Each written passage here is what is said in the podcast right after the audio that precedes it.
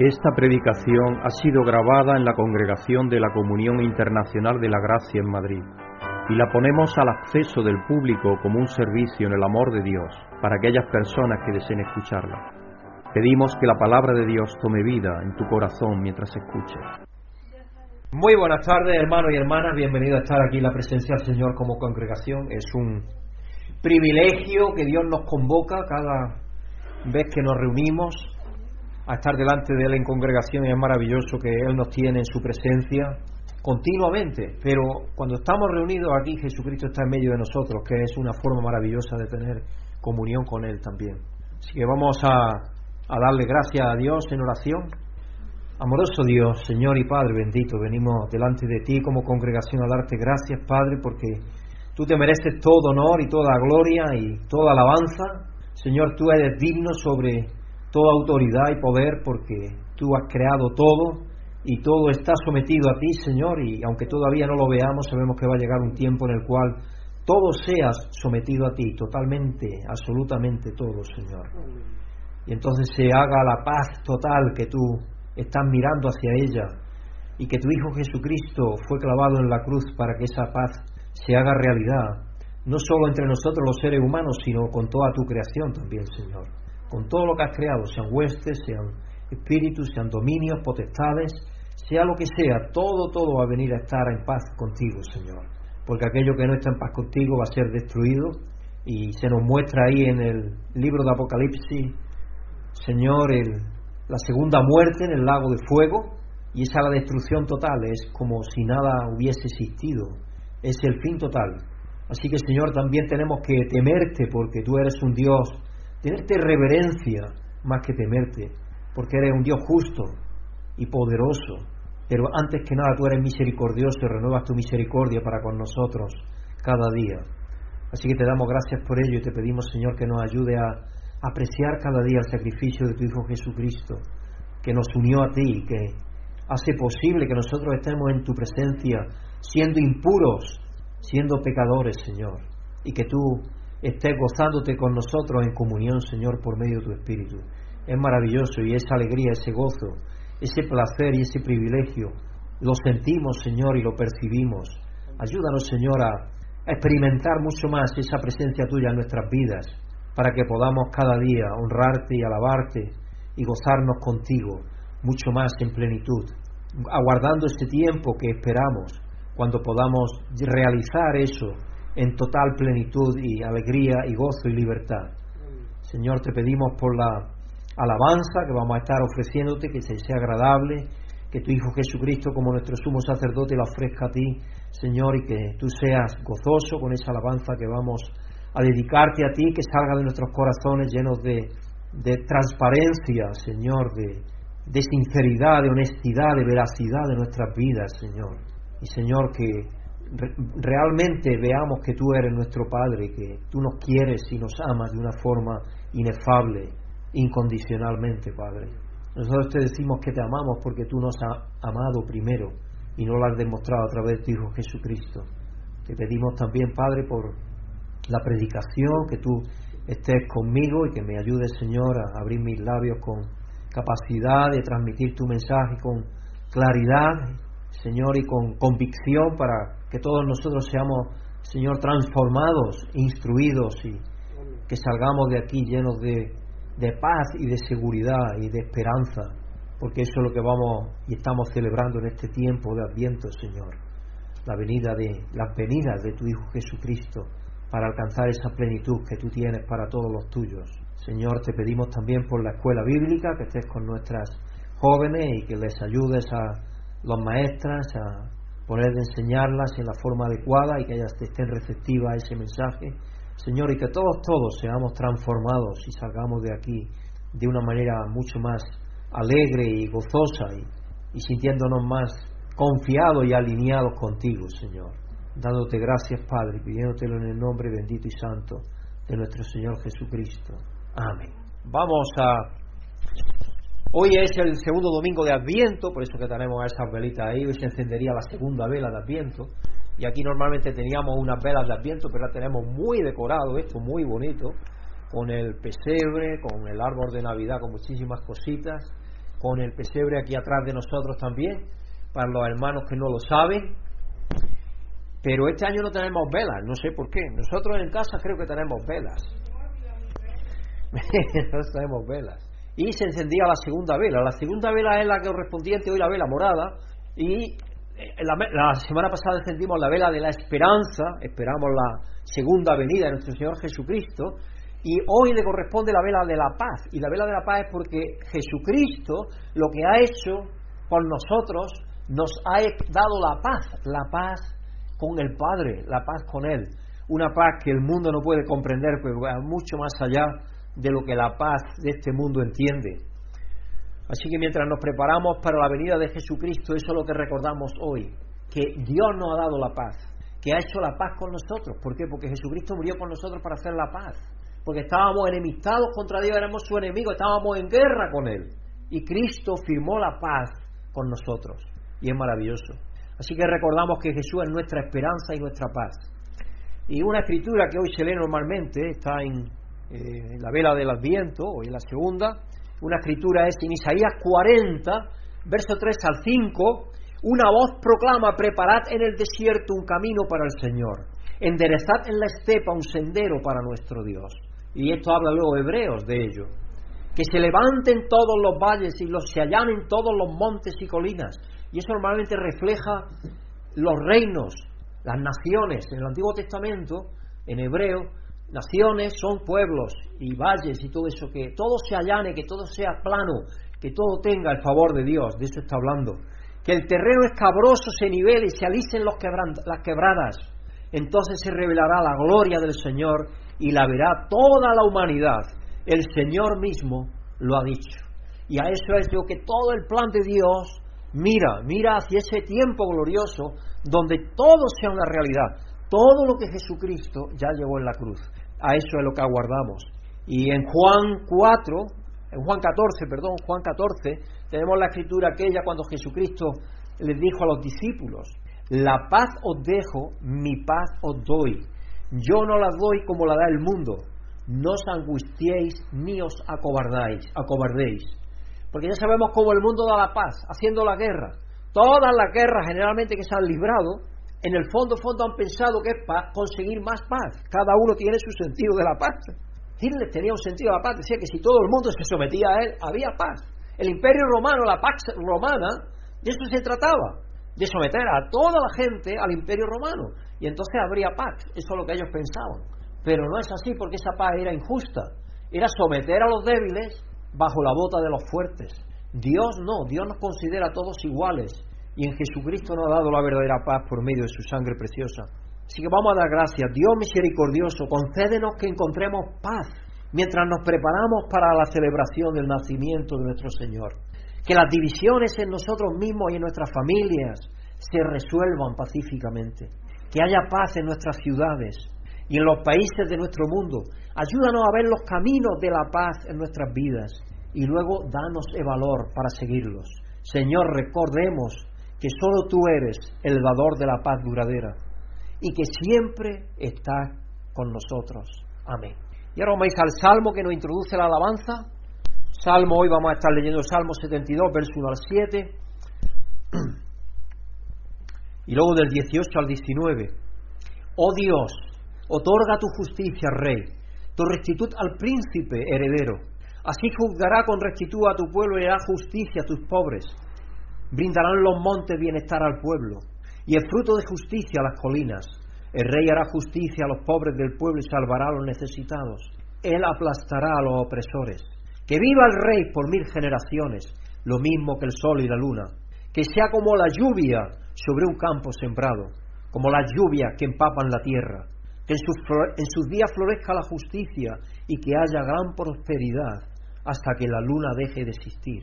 Versículo 18 Bendito sea el Señor Dios, el Dios de Israel, el único que hace obras portentosas. Bendito sea por siempre su glorioso nombre, que toda la tierra se llene de su gloria. Amén y amén. El salmo que nos invita a la alabanza, hermanos, pide a Dios que le dé al rey la rectitud y la justicia que conducen a la paz, porque el pueblo de Israel algo que no gozó prácticamente nunca fue de paz. De hecho, Dios le prometió incluso al pueblo de Israel, incluso por medio de David, porque dice que la espada nunca departiría de su casa, a consecuencia de que él mandó matar a Urias. De, aquello fue un crimen odioso. Y hasta el día de hoy, el pueblo de Israel sigue estando en conflicto. Hoy mismo ha habido una contrarrevancha a un cohete que tiraron ayer los palestinos en contra de Israel y hoy ha habido una andanada de una andanada de disparos de cohetes sobre Palestina. Y eso va a estar ahí siempre hasta que llegue Jesucristo y traiga la paz. Y sabemos que está la guerra en Ucrania y está la guerra en Siria porque todavía sigue ahí y está la guerra en muchísimas en Sudán y está la guerra en muchísimos lugares en Yemen, en muchísimos lugares de la tierra. Y nosotros tenemos que pedir que venga la paz, esa paz que solo Dios puede traer. Bendito sea por siempre su glorioso nombre, que toda la tierra se llene de su gloria. Porque el Salmo este nos invita a pensar en, que la justicia es la que trae la paz. En Isaías hay una escritura que dice que el resultado de la justicia será la paz. Tiene que haber paz para que haya justicia. Y este mundo busca la justicia de una forma totalmente equivocada, que generalmente es poniendo presión en otros, ya sea a través de la guerra o de contratos ilegales o de contratos injustos. O de... Esa es la manera en la cual el mundo busca la paz. El verdadero rey que trae y satisface la justicia y por lo tanto la paz es Jesucristo. Y Él sí que murió por todos nosotros para que nosotros tuviéramos la paz. Así que vamos a alabar a nuestro Señor con todo nuestro ser, con todas nuestras capacidades, porque Él se merece toda la alabanza, porque Él bendito sea por siempre, glorioso su nombre, que toda la tierra se llene de su gloria. Amén y amén. Senhor Deus, graças porque podemos aprender do Senhor, oh Deus, através de Sua palavra, através dos cânticos também. Sabemos que o Senhor está presente em nossas vidas, é nosso Senhor, é nosso Deus, e que nos capacita cada dia a podermos celebrar com rubro ao Senhor. Nos dê um coração grato, uma vida que agrada ao Senhor, que alaba ao Senhor, uma vida de santidade, de virtudes espirituais, para que possamos, Padre, em nome de Jesus, crescer e também estarmos influenciando outras pessoas a que alabe ao Senhor e que glorifique também o nome do Senhor. Perdona nossos pecados e nos capacita, Deus, cada dia podemos compreender a vontade do Senhor, que é buena, é agradável e que é perfeita em nossas vidas. Te alabamos em nome de Jesus. Amém. Vamos a dar gracias a Dios por Jesús, porque Él es nuestra justicia y a través de que Él pagó la sentencia que la justicia demandaba, nosotros tenemos, podemos gozar de la verdadera paz que Dios nos da. Es a través de lo que Él hizo. Así que vamos a darle gracias a Dios por Jesucristo. Amoroso Dios, Señor, tú que tenías un plan maravilloso desde antes de nada, desde antes que nada existiera, tú tenías un plan maravilloso ya para crearnos, Señor. Y en tu omnisciencia tú sabías que íbamos a fracasar en aquel proyecto que tú tenías de hacer seres semejantes a ti, a tu imagen y semejanza, para que te dieran gloria y honra y tuvieran comunión contigo por toda la eternidad, Señor. Pero eso no fracasó de ninguna de las maneras, porque tu Hijo Jesucristo, el Hijo de Dios, el Hijo encarnado, vino a esta tierra en su debido tiempo, lo cual estamos celebrando en esta época, de las venidas de tu Hijo Jesucristo, a entregarse por toda tu creación, Señor, por cada uno de nosotros y por todo el mundo, para así pagar aquello que nosotros no podíamos pagar, para hacer justicia, que tu justicia, Señor, se pagara y que tú fueses justo y nosotros que somos imperfectos fuésemos hechos justos delante de ti a través de la sangre preciosa de tu Hijo Jesucristo. Así que, Señor, de esta manera tú nos has dado la paz y te damos gracias, Padre, porque todo, todo es a través de ti. Gracias Muchísimas gracias, Señor, y reconocemos tu amor y tu misericordia y tu bondad y tu maravillosa paz para cada uno de nosotros. Te damos las gracias una vez más en el bendito y dulce nombre de nuestro Señor Jesucristo. Amén. Y vamos a pedir que venga la plenitud de su reino para que toda la tierra sea llena de su gloria. Porque ahora lo que vemos es conflicto y destrucción y problemas. Pero estamos esperando que venga el reino glorioso cuando el reino, la plenitud del reino de Dios llene toda la tierra y entonces haya verdaderamente paz y toda la gloria de Dios esté llena. ¿Hay alguien que quiera dar gracias por ello, pedir por ello? Que venga la plenitud del reino de Dios. Oh Dios, como almejamos siempre, Dios, que venga la plenitud del reino del Señor en nuestras vidas. Una vez que el Señor ya se encarnou e já dado sua vida por nós outros e aqui nesse mundo estamos, Padre, com os problemas, com as dificuldades, com as lutas diárias e sabemos que solamente através desta venida plena do Senhor a cada dia em nossas vidas é que podamos descansar em Ti, como a palavra do Senhor diz que lá toda a criação tem essa necessidade de descanso pleno em, em, em Senhor. Graças, Senhor, por a plenitude de Sua venida em nossas vidas. E eu te pido, Padre, que nos ensine sempre o caminho para que podamos caminhar rumo a esta venida plena do Senhor, para que podamos lá na eternidade continuarmos em plena comunhão com o Senhor, alabar e glorificar o nome do Senhor para todos sempre. Graças, ó Deus, por tudo te alabamos e glorificamos o nome o nome que está acima de todo el nome no céu e na terra. Graças em nome de Jesus. Amém. Y la realidad que tenemos ahora es que Dios nos ha dado su paz, tenemos la paz de Él en Jesucristo, así que podemos ser instrumentos de su paz, eso es lo que Dios quiere que seamos. Así que vamos a pedirle que nos haga instrumentos de su paz, en nuestras familias, en la iglesia, en la sociedad, en el mundo en el cual vivimos, que seamos pacificadores, porque eso es lo que Dios quiere que seamos. Eterno Padre Celestial, Señor, estamos muy agradecidos, Señor, porque tú eres el que nos enseña, nos moldea, nos cuida, Señor. Tú eres el que nos hace pacificadores. Así que, Señor, queremos pedir por la paz del mundo, Señor. Sabemos que solamente puede venir a través de ti. Así que, Señor, pedimos que tú abras el entendimiento de más personas, Señor, que lleguen al conocimiento de la verdad, Señor, y que conozcan que sin ti, Señor, nada somos. Así que, Señor, sabemos que en el futuro va a llegar la paz gracias a tu Hijo Jesucristo.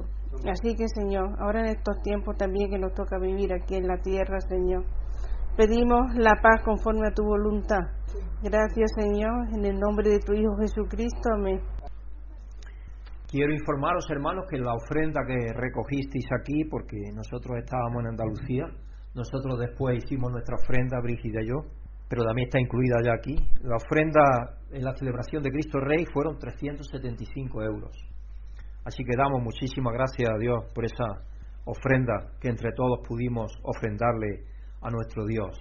Como sabéis, tenemos el propósito, es algo que la Junta Directiva tiene en mente y poco a poco vamos cumpliendo los propósitos, ya tenemos el manual del club de oratoria, poco a poco iremos implementando cosas que tenemos, no vamos al ritmo que quisiéramos, pero generalmente eso pasa, pero sí que vamos a ir poco a poco implementándolo y una de las cosas que la Junta Directiva aprobó en su día es ir apartando unos recursos para en su día, cuando Dios nos muestre que es el momento apropiado, comprar un local propio para servir a la comunidad donde estamos mejor y poder ser uh, instruidos mejor en el camino de Dios y, poder servir a la comunidad en la cual estemos como congregación, sea donde quiera que Dios nos mueva y nos guíe a estar.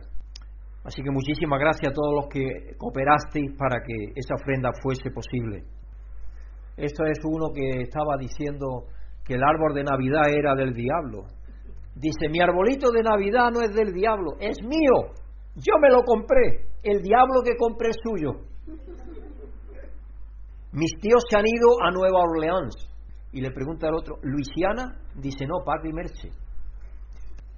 ¿Sabéis qué tal dicho? Dime con quién andas y te diré quién eres. Es un dicho muy español. Y el otro dice, pues no ando con nadie.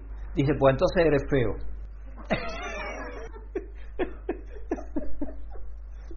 puede terminar también una A. También puede terminar en una A. este es de Vascos. Y dice, ahí Patsy, ¿Cómo cortas troncos? ¿Dónde has aprendido? Pues en el Sahara, pero si allí no hay árboles. No ahora, ya no.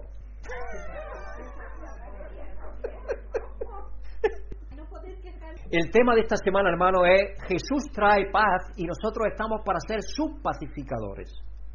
Nosotros somos instrumentos de esa paz. Por eso que Jesucristo dijo, mi paz os doy, mi paz, mi paz os dejo, para que nosotros seamos extensiones de Él, que llevemos paz a los demás, su paz.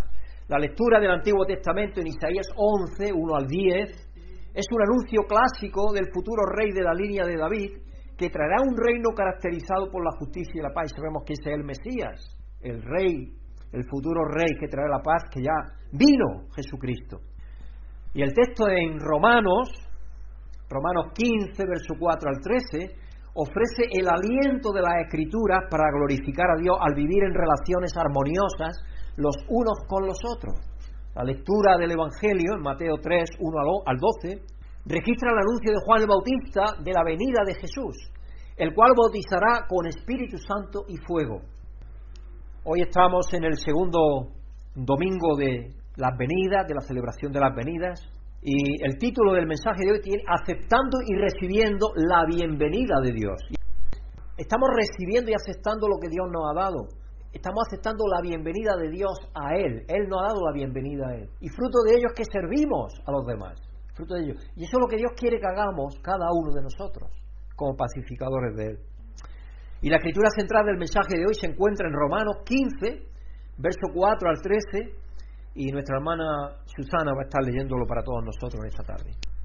Buenas tardes hermanos y hermanas, que todos estemos aceptando y recibiendo la amorosa y soberana bendición de Dios. Los que estamos aquí, todos los que escuchéis esta grabación. La escritura central del mensaje de hoy se encuentra en la epístola de Pablo a los romanos, capítulo 15, y versículos de 4 al 13. Y dice lo siguiente la palabra de Dios. De hecho, todo lo que escribió en el pasado se escribió para enseñarnos, a fin de que, alentados por las escrituras, perseveremos en mantener nuestra esperanza. Que el Dios que infunde aliento y perseverancia os conceda vivir juntos en armonía conforme al ejemplo de Cristo Jesús, para que con un solo corazón y a una sola voz glorifiquéis a Dios y Padre de nuestro Señor Jesucristo. Por tanto, aceptamos mutuamente, así como Cristo os aceptó a vosotros para gloria de Dios.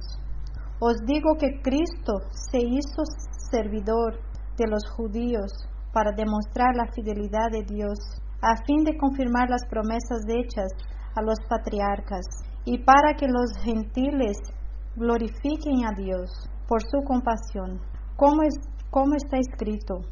Por eso te alabaré entre las, naciones, cantaré salmos a tu nombre. En otro pasaje dice, alegraos naciones con el pueblo de Dios. En esta otra parte, Alabad, Señor, naciones todas, pueblos todos, cantadis alabanza. A su vez, Isaías afirma, brotará la raíz de Isaí, en que se levantará para gobernar a las naciones. En él los pueblos pondrán su esperanza. Que él, Dios, que él, Dios de la esperanza, os llene de toda alegría y paz a vosotros que creéis en Él, para que reboséis de esperanza por el poder del Espíritu Santo. Amén. Muchas gracias, Susana, por leernos esta parte de la Escritura, que es el texto del mensaje de hoy. Como ya vengo diciendo, el tema de este segundo domingo de Adviento es la paz. Nuestro pasaje de hoy nos anima a recordar la obra pasada de Dios en Cristo, lo que Cristo ha hecho ya la cual trajo la paz de Dios entre Dios y los seres humanos, y por extensión los unos con los otros. Como creyentes celebramos la paz presentada por el Padre en Jesús como se registra para nosotros en los Evangelios, porque eso es lo que hay, lo que hay es un anuncio, las buenas noticias son el anuncio de la paz de Dios con nosotros, de que se ha reconciliado con todos los seres humanos. Eso significa que ha hecho la paz. Miramos hacia adelante con esperanza, anticipando el regreso de Jesús y el cumplimiento de la plenitud de la nueva creación que Él traerá, donde la paz llenará toda la tierra y será el camino de la vida entre todos los pueblos. La paz será la forma en la cual vivamos. No habrá más discordia, no habrá más guerra, no habrá más conflicto, ni más sufrimiento, ni más dolor. Participamos en la paz en el presente tanto como podemos, como testimonio de la realidad de la paz que solo se, encuentra en Cristo. Sí, somos pacificadores. Dios nos ha llamado a extender su paz a través de su espíritu a, a los círculos conforme tenemos la oportunidad. Los círculos más íntimos son nuestra familia, la congregación, la ciudad donde vivimos o la, la nación donde estamos. Si estamos celebrando la paz que Jesús trajo en su primera venida y anticipamos con alegría esa segunda venida cuando Él venga en gloria, es la esperanza final que vendrá con la segunda venida, cuando todo, todo será cubierto del conocimiento del Eterno y las, como las aguas cubren el mar. Es, es un símbolo, es una metáfora, es hablando de la plenitud del reino de Dios, cuando el reino de Dios lo cubra todo. Hacia el pasado miramos, Cristo hizo la paz en la cruz por con todos nosotros y por todos nosotros y por toda la creación. En el futuro anticipamos cuando haya paz. ¿Por qué no aspiramos a vivir esa paz en nuestras vidas actuales hoy? ¿Por qué no nos preguntamos qué de nuestras vidas hoy, la actualidad? ¿Estamos usando nuestras vidas para peleas y riñas y discordias y diferencias? ¿O estamos usándolas para ser pacificadores? ¿Cuál es el punto de celebrar algo en el pasado y esperar lo mismo en el futuro si realmente no queremos tenerlo en el presente o celebrarlo en el presente? No tiene mucho sentido, creo yo. Sin embargo, vivir, vivir en la paz en el presente no es una tarea fácil. De hecho, sin Cristo es imposible. Por eso es que vemos el mundo, guerra tras guerra tras guerra. La Segunda Guerra Mundial, especialmente la primera ya se hizo, con el propósito de acabar con todas las guerras. La Segunda Guerra Mundial se hizo con el propósito de que no hubiera otra guerra igual. Pero yo pienso que tenemos ahora mismo una tercera guerra mundial. Es de otra forma, diferente indiscutiblemente, pero se está llevando a cabo una guerra tremenda porque está causando muchísimo dolor y sufrimiento a muchísima gente. Incluso a nosotros que podemos considerarnos como clase media, estamos siendo afectados duramente. Imaginaos los que no tienen, ¿cómo estarán en los países donde no tienen apenas nada? Ya no queda ni leña para buscar. Ahora recientemente cuando estuvimos en Andalucía, mi cuñado me llevó a ver sus trojes, como dicen los extremeños creo, o troces, como decimos nosotros en Andalucía, troces, llenas de eh, picón de, de, orujo del olivo, porque eso es para una caldera que tiene él. Y antes valía nada y menos. Cuando se puso esa caldera hace cuatro años o cinco, esa caldera era muy económico el combustible para calentarse.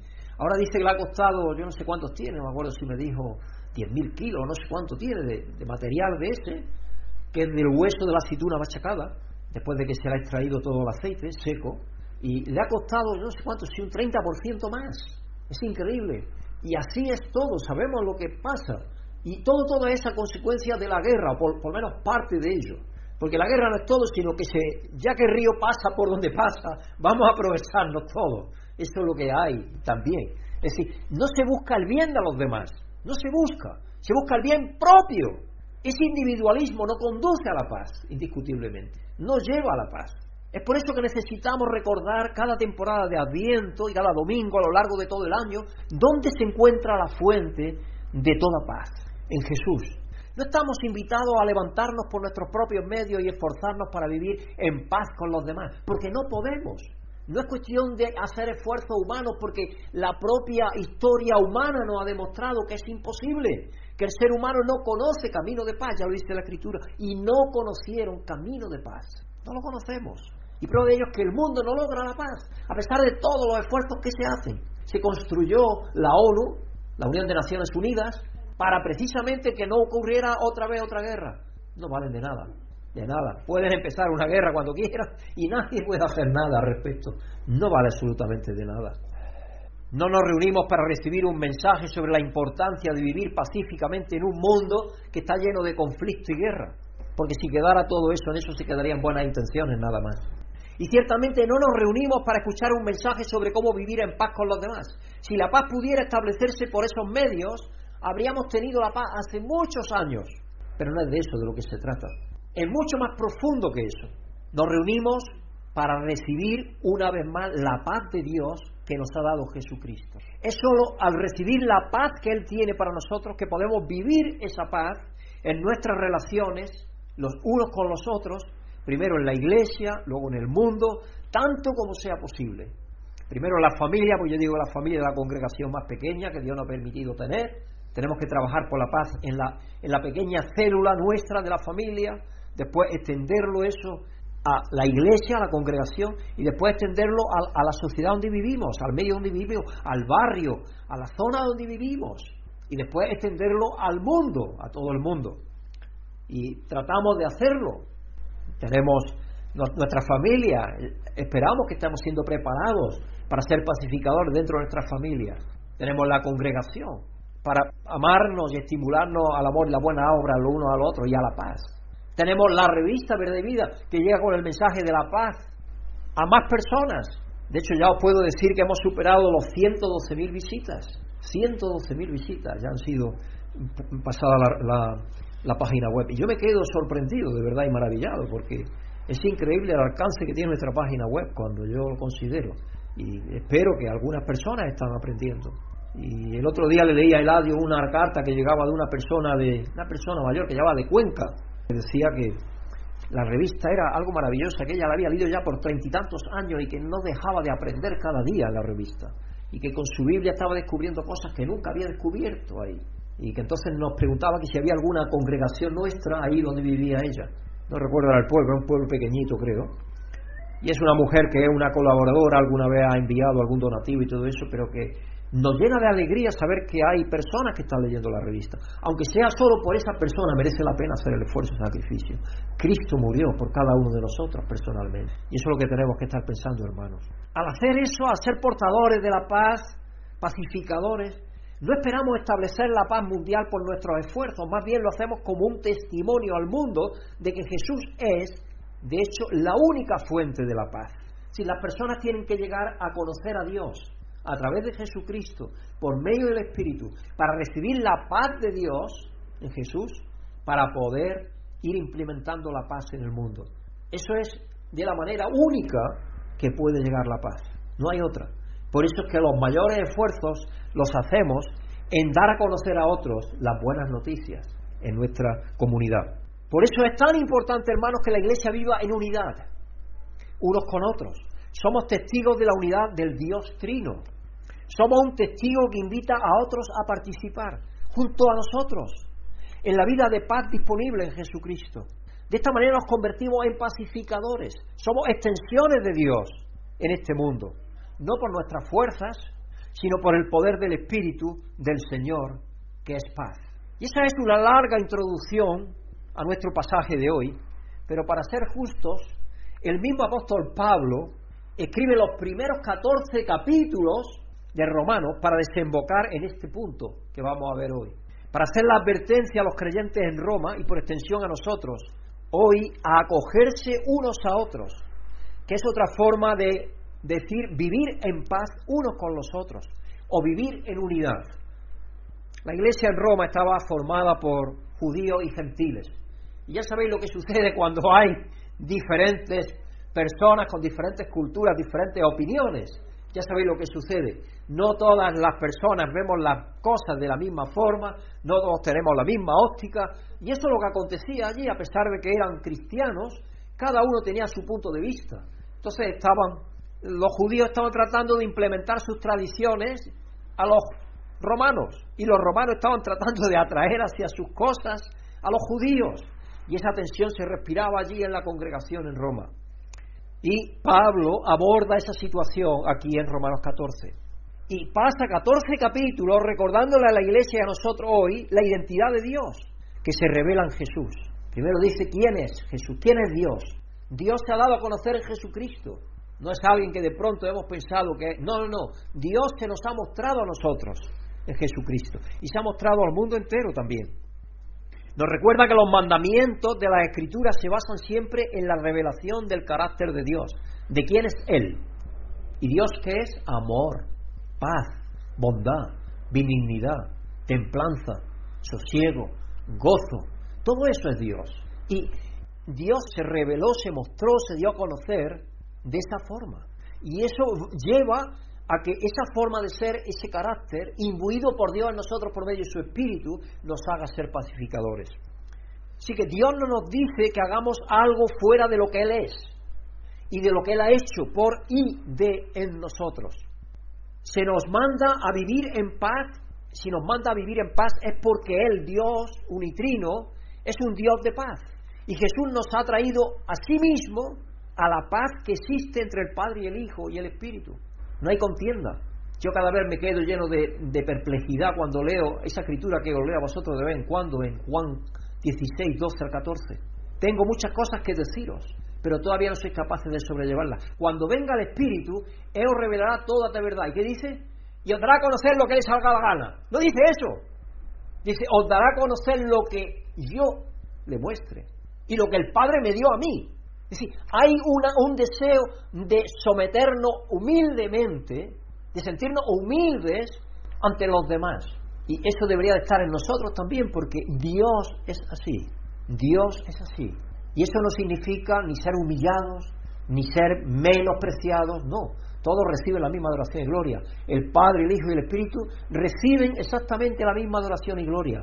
Y entre, entre Dios, esa maravillosa unidad eterna que hay, un ser con tres personas distintas, hay esa relación eterna y continua, ese fluir de amor continuo del Hijo hacia el Padre y al Espíritu, del Espíritu hacia el Padre y hacia el Espíritu, y del Padre al Hijo y al Espíritu. Eso existe continuamente y no hay discordia hacia ese tiempo que tenemos que mirar, hermanos y hermanas.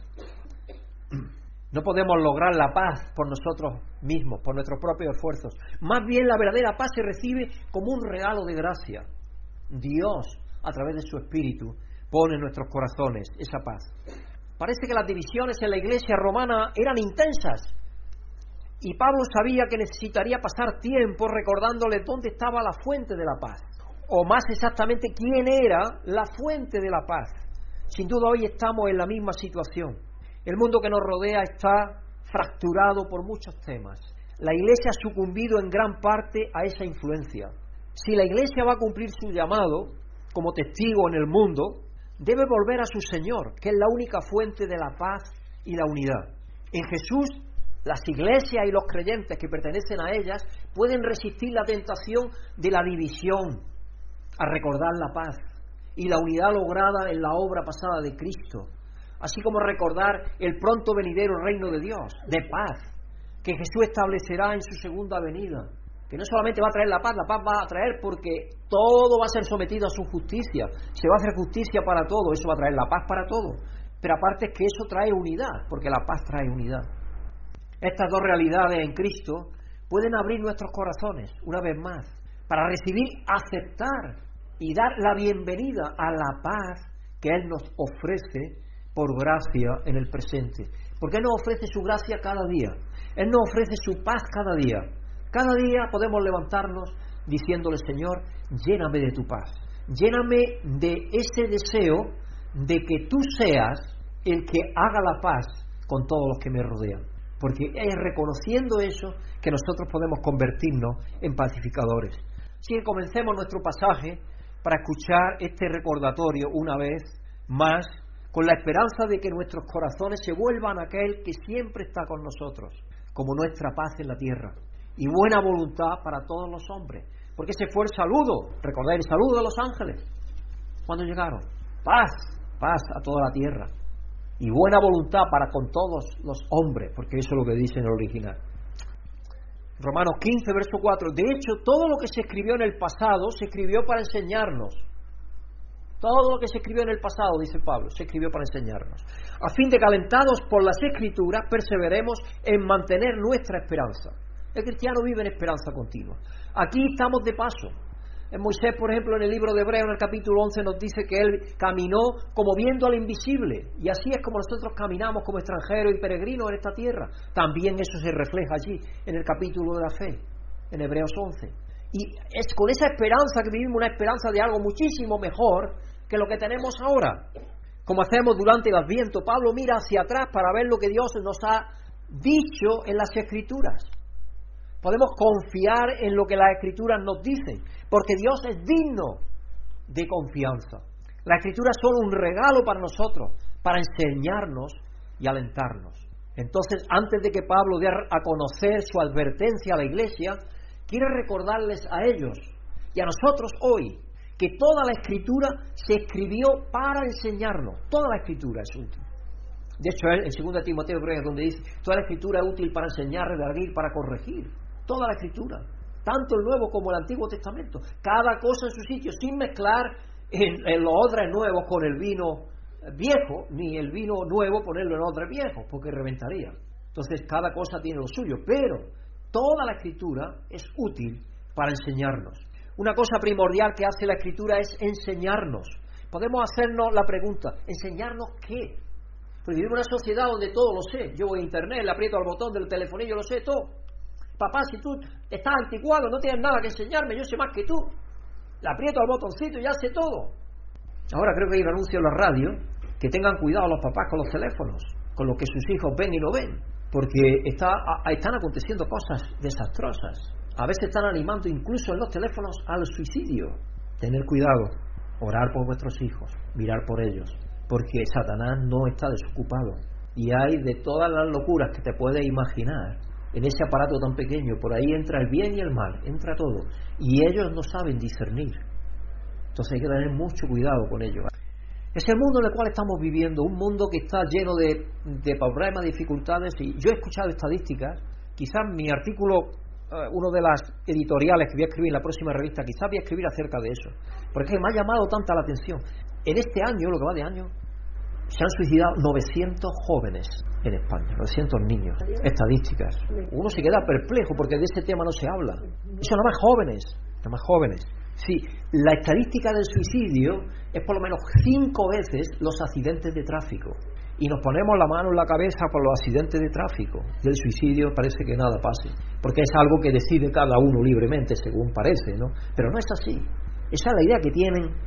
Y es curioso porque los países que tienen más posibles, los países nórdicos, por ejemplo, si tú ves la estadística, va a ver que son los países que más el índice de suicidio es el más alto. Finlandia, el más alto creo del mundo.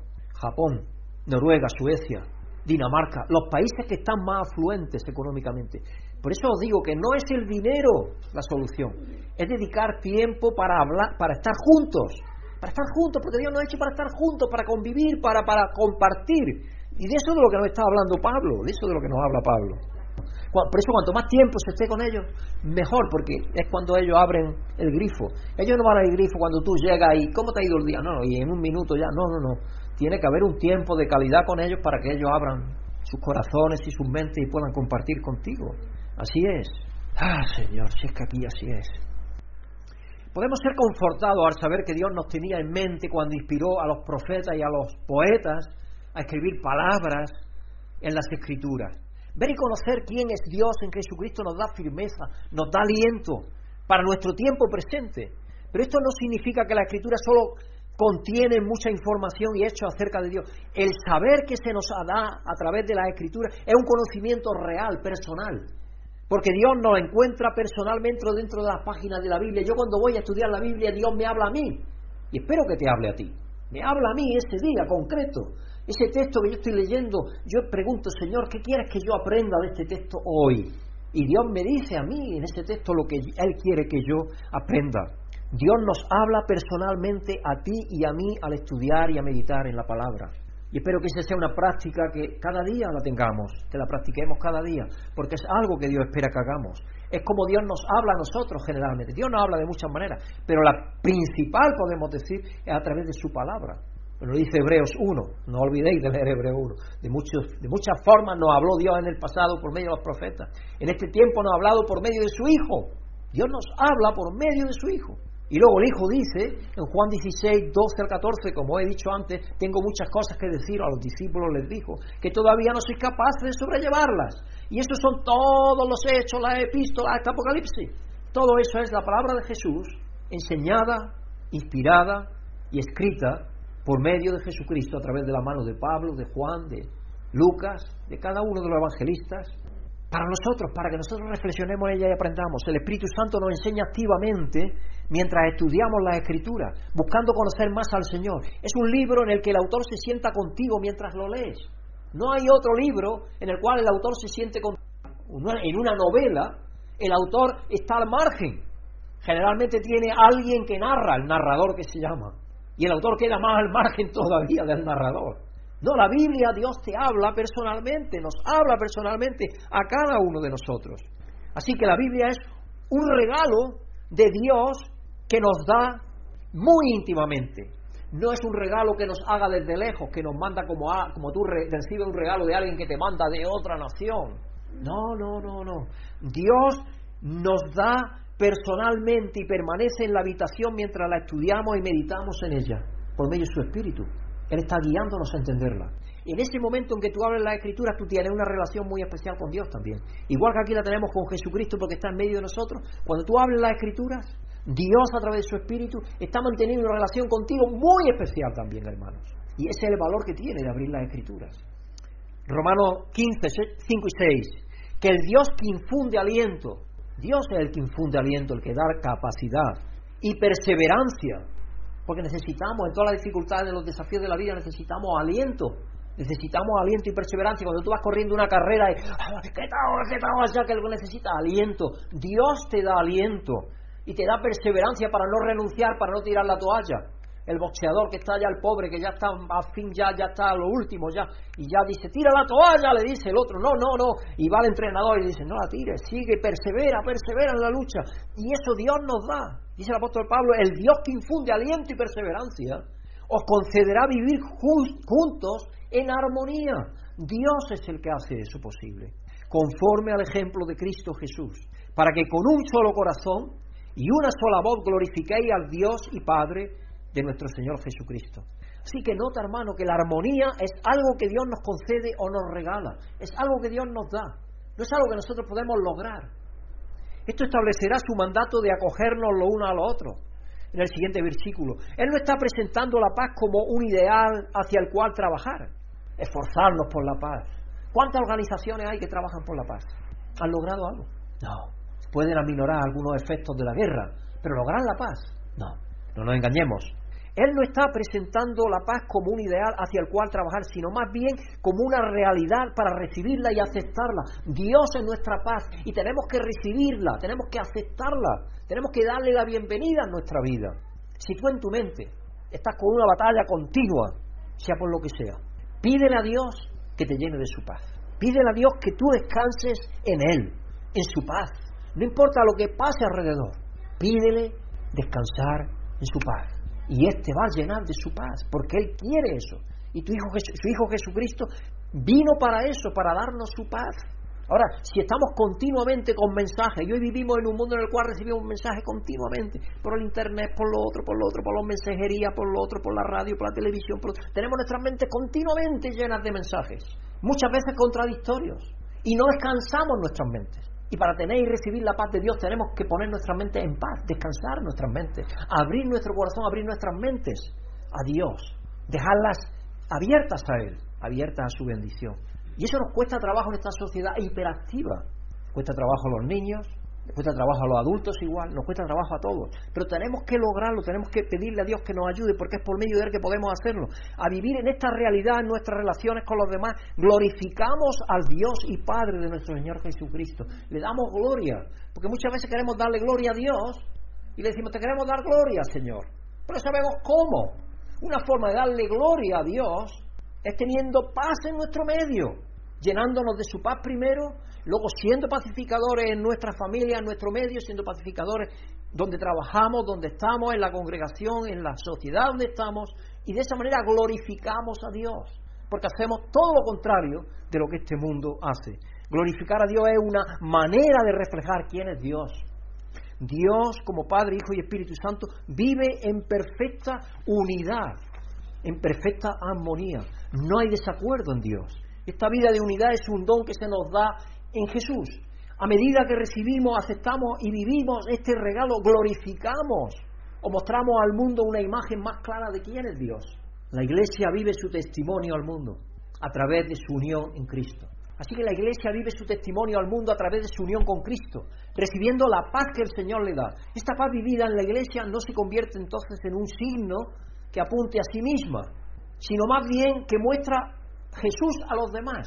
Sí, el recibir la paz de Dios no es para que guardemos nosotros esa paz y nos sintamos muy bien en nosotros mismos y estemos muy cómodos. No, no, no. Es para tener la fortaleza y el vigor de glorificar a Dios y darle a conocer a los demás. Ese es el propósito. ¿De qué manera? Siendo pacificadores. Es una de las formas en las cuales podemos dar a conocer la paz a los demás. La iglesia simplemente está participando en la paz que Él da. Está sirviendo como testimonio del Señor, del Señor de la paz a quienes le siguen, llamando a otros a hacer lo mismo. No asumimos que la paz vendrá de otra manera. Es una obra de gracia. Y Dios recibe toda la gloria. Toda la gloria es para Dios. Es el que nos llena de su paz. Es el que pagó la justicia que demandaba la ley. Él la pagó por nosotros, en Cristo. Y eso hace que nosotros podamos tener paz con Él. Una paz que sobrepasa todo conocimiento, dice Pablo en la Escritura. Algo maravilloso. Romanos 15, 7. Y por tanto, porque tenemos paz los unos con los otros, porque podemos glorificar a Dios, por tanto, aceptaos mutuamente, así como Cristo os aceptó a vosotros para la gloria de Dios. Yo supongo que cuando eso lo dijo allí en Roma, el gentil tiraba por su lado, el romano también por su lado, y bueno, en principio le dirían, Pablo, tú estás loco, pero Dios, que interviene en la mente y corazones, empezó a cambiarlos a través de la predicación y del, del obrar del Espíritu Santo en ellos, para ser más llenos cada día de la paz de Dios. Para aceptar a otros de esta forma, primero debemos aceptar y recibir la bienvenida de Cristo. Cristo nos ha dado la bienvenida a todos, hermanos. Una vez más, no nos quedemos con una aceptación basada en las prácticas, ideología o comportamientos comunes, sino en la realidad de que Jesús, en Jesús somos todos bienvenidos como hijos e hijas de Dios. Todos somos iguales. Pablo también escribió en otra parte, ya no hay diferencia entre gentil, esclavo ni libre, hombre ni mujer. Todos somos iguales en Cristo. Todos iguales. Al dejar de lado nuestras diferencias podemos alabar al Señor, lo que a su vez nos recuerda nuevamente que Él nos ha dado su bienvenida y nos ha aceptado. Él nos ha abierto sus brazos. Cuando Él extendió los brazos allí en la cruz, Él nos abrazó a todos y nos dio la bienvenida. Y nos dijo, bienvenido hijo, bienvenida hija, toma mi paz. Yo no te la doy como el mundo la da, porque Cristo sabe cómo la da el mundo y lo vemos muy bien cómo la da. No, la paz de Dios es una paz diferente. Lo que a su vez nos recuerda que Él nos ha dado esa bienvenida y nos ha aceptado. A medida que y vemos más plenamente la acogida del Padre en Jesús, podemos participar más plenamente en esta realidad aceptándonos unos a otros y no viendo diferencias, no viendo diferencias. También hoy, desgraciadamente, escuchaba las noticias un crimen horrendo, cosa que acontece en todos los países, pero aquí en España, como aquí todo se comunica en la prensa y todo se dice, ha habido un parricidio, creo que es, ha matado a un matrimonio, un hermano, ha matado a otro hermano y a la, a la cuñada, también por una herencia, creo que era, por lo que se dice. Yo cuando escucho esas noticias me quedo perplejo, en el siglo XXI, que todavía ocurra, ahí, ocurra eso. Pero eso ocurre en, todos los sitios, solamente aquí en España. Lo que pasa es que aquí se cacarea todo, aquí se sabe todo todo se murmura, como decía Miguel Hernández, todo, todo. Aquí sí, aquí en España se sabe todo. Las noticias son como aquel periódico que había de, ¿cómo se llama? Suceso, ¿no? El caso, el caso. El caso, que era un periódico antiguo donde tenía todos los casos que había raros de crímenes y todo eso. Yo no sé quién leía ese periódico, pero tenía mucha tirada. A gente le gustaba eso. ¿Te imaginas? ¿Qué cosa? Estoy seguro que todos podemos contar, hermano, una experiencia de estar en un lugar en el que sabíamos que no éramos bienvenidos. Yo estoy seguro que tú puedes pensar en esa situación. Tú estás allí como un convidado de piedra y tú podemos decir que sobras. No te sientes muy bien, ¿a que no? No es una experiencia agradable. Cuando no eres bienvenido, lo último que quieres hacer es dar la bienvenida a otro a ese lugar. Y si yo no soy bienvenido, ¿cómo voy a traer aquí a otra persona que, que yo no soy bienvenida? Más bien quieres salir e ir a algún lugar donde te sientas bienvenido verdaderamente. Lo mismo podría decirse de conocer, aceptar y recibir y experimentar nuestra acogida en Cristo. Tenemos que experimentar eso, saber que en Dios somos absolutamente bienvenidos, que no hay ni un resquicio de nuestro ser que no sea bienvenido por Dios. Somos bienvenidos plenamente, porque Dios nos ha hecho ya nuevos en Él a través de Cristo. Nos ha santificado por medio de su Espíritu. Nos ha lavado su sangre preciosa. Y eso es lo que Dios ve delante de Él. Dios nos ve al viejo Pedro, al viejo cada uno de nosotros. No, no, no. Él ve al nuevo, a la criatura nueva que somos ya. Debido a que sabemos que ya no hay ninguna condenación para los que están unidos a Cristo, Romanos 8.1 nos dice eso, que no haya ninguna condenación hay para los que están unidos a Cristo, podemos aceptarnos mutuamente. ¿Por qué? Porque sabemos que el otro ha recibido exactamente la misma gracia que nosotros. Y que todos éramos necesitados de esa gracia. Todos estábamos necesitados de esa gracia. Somos liberados de todas nuestras inseguridades, de los miedos, del qué dirán. Porque muchas veces eso es lo que nos lleva también a ser, por ejemplo, envidiosos. A veces eso nos lleva a ser envidiosos. Porque no, no nos despojamos de todas esas cosas todavía que nos asedian de la inseguridad. La inseguridad muchas veces lleva a ser eso, aparentar lo que no somos. Por ejemplo, miedos, lo que nos permite no ser consumidos por nosotros mismos, sino más bien dirigir nuestro enfoque hacia los demás para su bien. Como una vela que no se consume para alumbrarse a sí misma, sino a los demás, así tenemos que ser nosotros. Una vela no se consume para darse luz a sí misma, da luz a los demás. Y así es como tenemos nosotros que vivir nuestras vidas. Y esa vela que encendemos que representa la blanca cuando la encendamos el último día, representa a Jesucristo, fue la vela que se quemó absolutamente por nosotros, como sacrificio vivo, se entregó por nosotros. Somos liberados, como digo, de todas nuestras inseguridades, de todos nuestros miedos para poder entregarnos por los demás, libre y voluntariamente, como lo hizo Jesucristo. Damos la bienvenida a otros a la bienvenida de Cristo, donde ellos también pueden dejar atrás todo lo que les impide vivir la libertad y la paz que el Señor nos da. Vamos a proseguir en Romanos 15, porque viene aquí algo muy curioso. Y ahí tenéis la curiosidad que os quiero mencionar, porque muchísimas veces leemos la Escritura y no pasamos, pasamos de largo y no nos damos cuenta de lo que sucede. Romanos 8, 15 al 12. Os digo que Cristo se hizo servidor de los judíos para demostrar la fidelidad de Dios. Dios decía, Dios no cambia. A fin de confirmar las promesas hechas a los patriarcas, el Antiguo Testamento, y para que los gentiles glorifiquen a Dios por su compasión como está escrito, por eso te alabaré entre las naciones, cantaré salmos a tu nombre. Está mencionando 2 Samuel, Salmo 18, 49.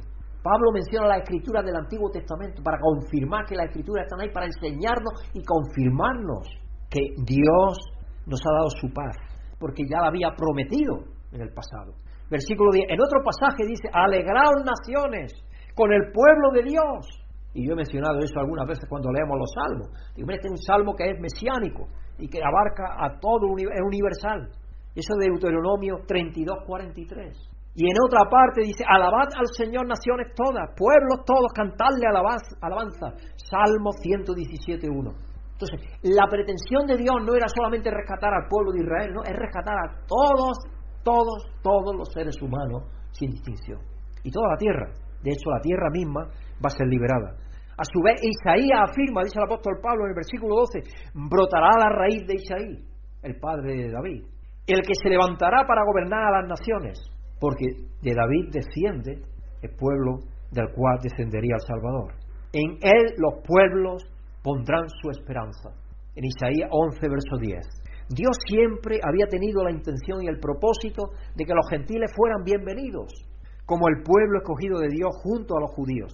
Nota cómo Pablo cita repetidamente estas escrituras para hacer su punto. Cita cinco escrituras para recordar y reiterar la verdad del corazón de Dios hacia nosotros.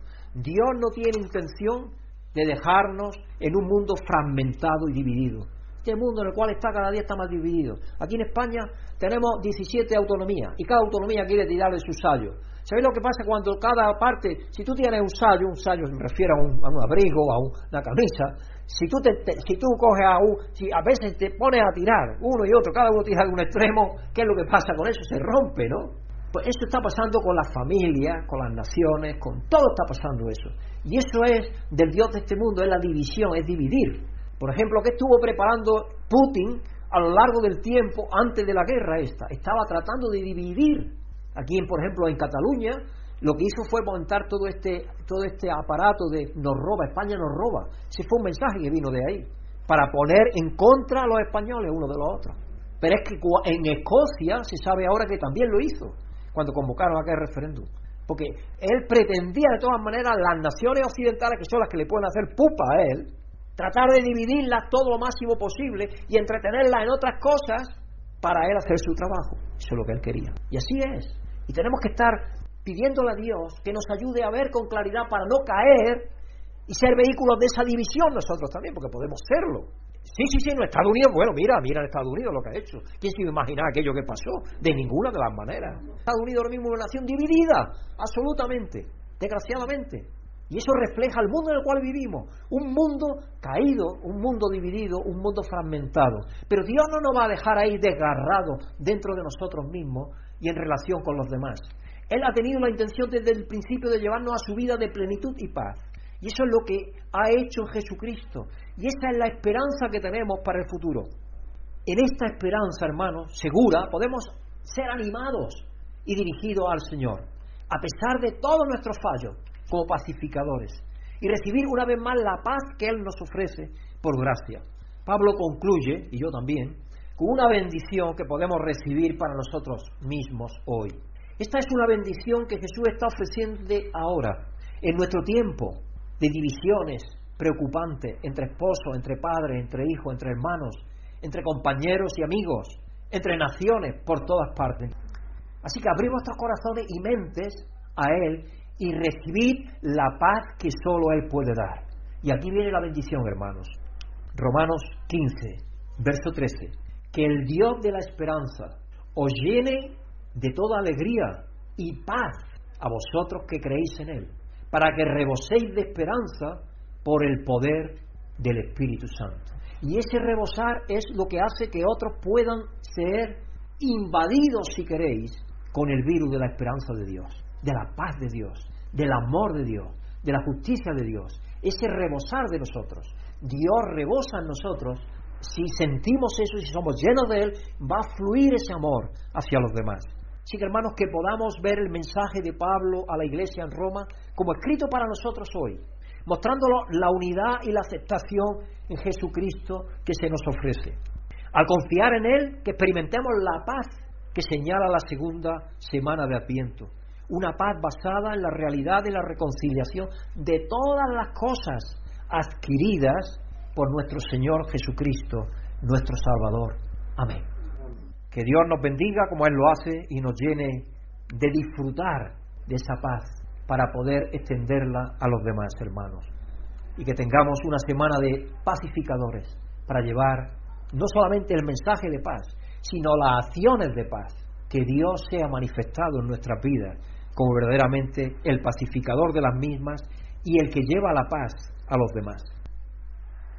Amantísimo Padre Celestial, te damos la honra y la gloria a ti, Padre, por permitirnos un día más de estar acá en este lugar, alabando y glorificando tu santo nombre. Gracias, Padre, por tu bendita palabra. Gracias, Padre, por la lectura que trajo la hermana, por las alabanzas que trajo el hermano. Bendícelos en todo. Bendice al pastor y a cada uno de los hermanos que venimos acá. Te damos la honra y la gloria a ti, Padre, por todo lo que hemos hecho. Y bendice a aquellos que nos hicieron presentes. Gracias, Padre, por esa revista que el pastor hace y la manda a cada lugar. Te pedimos por esas personas que la reciben, que le saquen provecho y que su santa palabra quede allí en sus corazones y que hayan frutos, porque lo que tú haces, Padre, no se queda en vano. Dele mucha fuerza al pastor y fortaleza. Y gracias, Señor, por tu bendita palabra una vez más por este día.